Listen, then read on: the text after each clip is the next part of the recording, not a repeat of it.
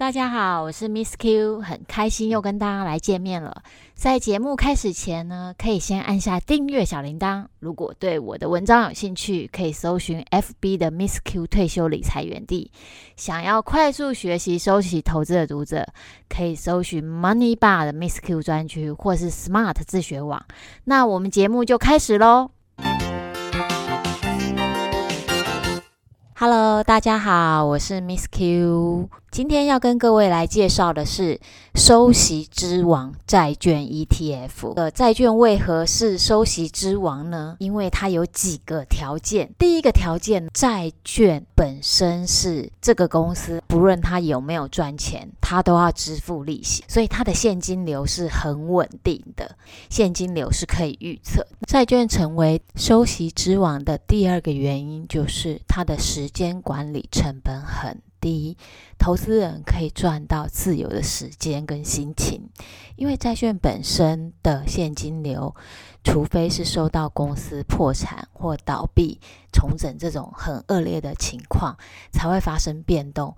不然的话，因为它的现金流非常稳定，所以投资人呢，其实投资它之后，不太需要花太多的时间去管理。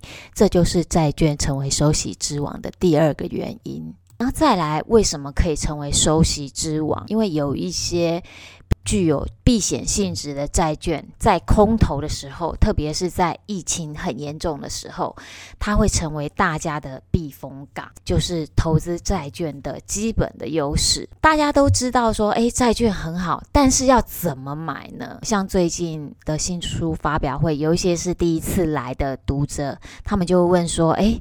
债券 ETF 要去哪里买？在台股的交易软体就买得到了。我们这本书里面讲的都是台币挂牌，都在台湾的交易所交易的债券 ETF。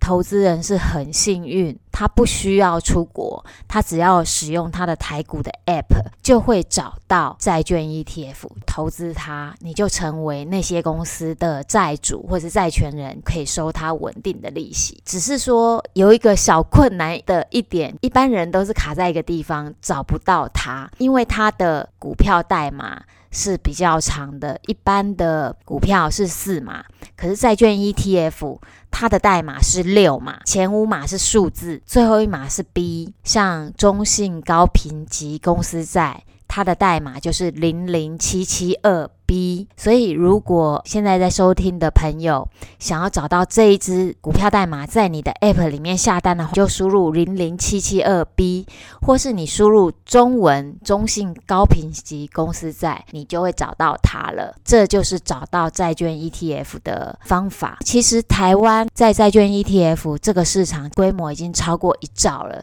一般的投资人。比较不知道有这个东西，如果这个收息之王债券有兴趣呢，之后可以持续锁定 Miss Q 的这个音频，就会知道怎么样来投资债券，赚取投资债券的一个稳定的现金流。那读者又会再问说，诶，现在这些债券的值利率有多少啊？现在利率不是很低吗？美国利率已经到零了，这个利率应该很低吧？其实没有，没有，因为有些投资人可能并不了解它，就会一直想说啊，利率已经到零了，那现在买这些债券 ETF 也没有意义了。可事实上呢，它的利率并没有大家想的这么低。跟各位分享一下，就是说各类债券 ETF 现在的殖利率，也就是每天它会产生的利息。我们以二十年的公债来说的话，现在的殖利率是一点七，这是最低最低的。如果说是投资等级公司债的话，比较高评级的，就是两个 A、三个 A、一个 A 以上的，大概是二点六。那如果是 BBB 的话，像一些电信，然后还有一些 BBB 的公司，它平均呢是三点二。如果是一些新兴市场，卡达、沙乌地阿拉伯这些长期在债券的话，他们的主权债、政府债、美金大概殖利率是落在三点三。那如果就是说积极一点、高收益债的话，它就是四或四以上。像不动产或是类不动产有关的，有点像是债券，我们称为类债券，它是有稳定的现金流，可是它不叫债券的。这些的话就更高了，可能就是到五。二成以上，读者其实就可以透这一篮子各种各式各样的债券去选择你想要的风险跟想要的配息率。有些人呢就觉得哦，低没有关系，只要我不要花时间去管理它，那你就可以选择风险性比较低的。那有些人认为呢，认为我可以 take 一点点 risk。高一点没有关系，我会看市场，他就可以选择接近五或是超过五以上的债券。债券真的是一个收息之王，因为它的选择非常多样化。如果大家对这个商品非常熟悉的话，其实可以在里面创造你自己的退休金的现金流，是很理想的投资资产。接下来，很多读者就会有下一个问题。台湾的债券 ETF 有配息吗？既然债券都是是一个稳定现金流的商品，它是怎么配息的呢？目前的配息方式分为三类，有一种是不配息，因为如果这个债券天期很短，我只投资一年内的债券，一年内的债券它是不配息的，它就直接到期。这一类。是很少数，它是不配息的。第二种配息方式呢，是半年配息。台湾挂牌债券 ETF 有人民币为计价为基础的，虽然是用台币去买卖，它拿到台币之后是去买人民币，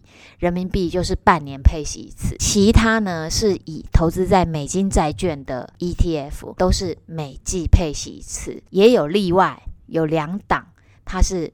月月配息的债券 ETF 就是中信高评级公司债，它的代码是零零七七二 B，跟中信优先金融债，它是零零七七三 B，这两档是整个台湾债券 ETF 唯二是月月配息的债券 ETF。殖利率跟配息率是不一样的概念，殖利率就是说，哦，我每天。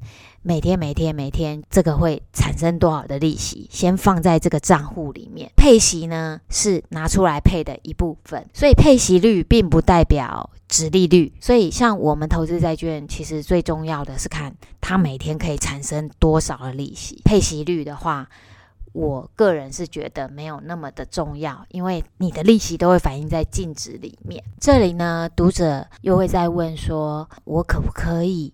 自己来组一个每月配息的债券 ETF 的组合呢，是可以的，因为有些债券 ETF 它本身是一月、四月、七月、十月这四个月在配息，可是也有一些债券 ETF 它是二月、五月、八月、十一月，有一些呢是三六九十二，所以你透过这三种的排列组合，你就可以。自己创一个月月配息的债券 ETF，最简单的方式也可以用上述我刚刚有提到，其实有两档，它是每月就配息的，所以你买了它，你就有一个每月配息的基础。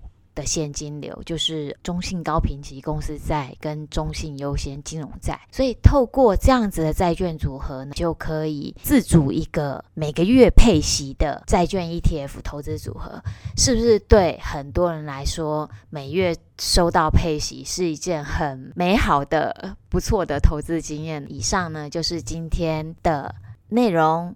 欢迎持续锁定 Miss Q 的频道。如果对这个债券 ETF 有兴趣的话呢，上面的内容都可以去搜寻伯克莱的网站，学会稳收息，养出我的摇钱树这本书里面就有相关的介绍哦。我们下次见，拜拜。